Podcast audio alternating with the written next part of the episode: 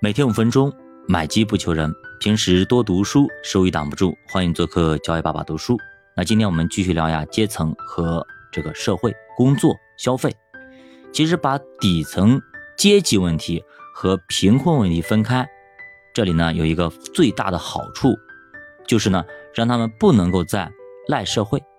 另外呢，让他们知道，既然进入底层是选择问题，那么脱离贫困。那也就是一个选择题，啥意思呢？也就是说啊，社会呢其实正在甩锅，比方说美国，对吧？正在编制一套价值观，让底层阶层认为你现在穷成这样子，不赖我，全赖你自己，是你自己造成的。而如果自己想要改变，就一定能够脱离贫困。但是呢，其实呢，消费社会有一个规则。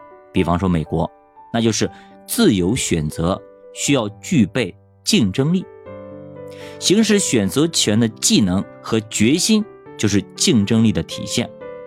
既然呢有好的选择，就一定有坏的选择。那底层社会恰恰就是因为做出了错误的选择，或者说他们没有能力做出正确的选择。比如说要不要工作的问题上。很多人认为，辛辛苦苦工作半天，但是拿到的工资也比救济高不了多少，甚至刨除掉一些工作的成本，比如说路费啊、电话费等等，还没有领到的救济更划算。所以说，很多人干脆就选择了逃避工作、躺平，在家领救济，这其实就是穷人。没有能力对自己负责的表现，他们只看到了短期的生活成本比较问题，但是看不到工作给自己带来的潜在的增值。比方说啊，现在很多人认为，只要我躺得够平，别人就永远不能收割我；只要我不努力，你们这些老板就别想在我身上赚到一分钱。其实这是十分可笑。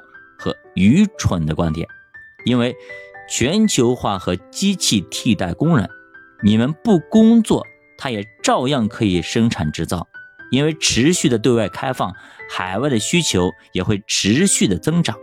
而且你不想生活的更好，但绝大多数人还是对生活是有追求的，所以最后歪曲的价值观让他走向了贫穷和底层。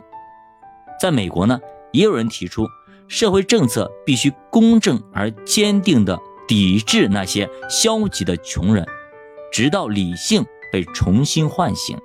也就是说，社会福利不应该保证那些能够工作但不愿意去工作的人。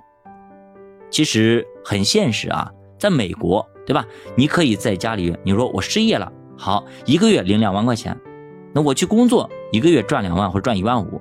那还不如在家躺着呢，啥也不干赚两万，对吧？所以很多人就想着，哎，我躺家里好了，我不去上班。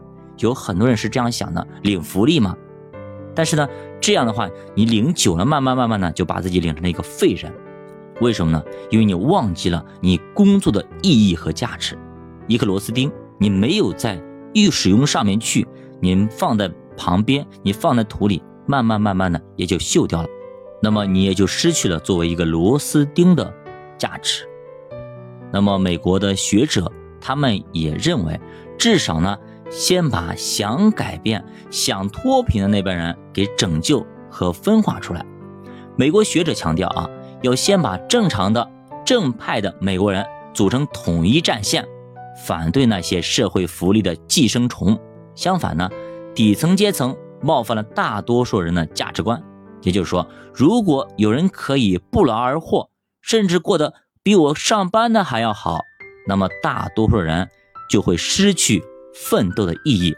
我辛辛苦苦奋斗二十年，还不如他躺平一躺拿的福利多。你说我干嘛那么奋斗呢？对吧？消费者社会的逻辑其实就是把穷人塑造成未被满足的消费者，但是这种满足必须触手可及，或者有路径实现。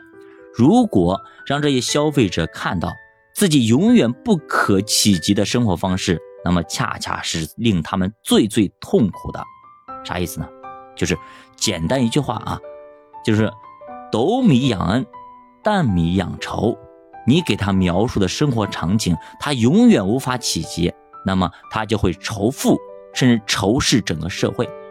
比如说啊，翻垃圾箱的小孩很惨嘛，那么他可能自己并不觉得很惨，但是如果你给他领回家，你让他洗了澡、换了衣服、吃了美味佳肴、玩了心爱的玩具、打了心爱的游戏，然后过几天你再把他送回去去捡垃圾、去掏垃圾桶。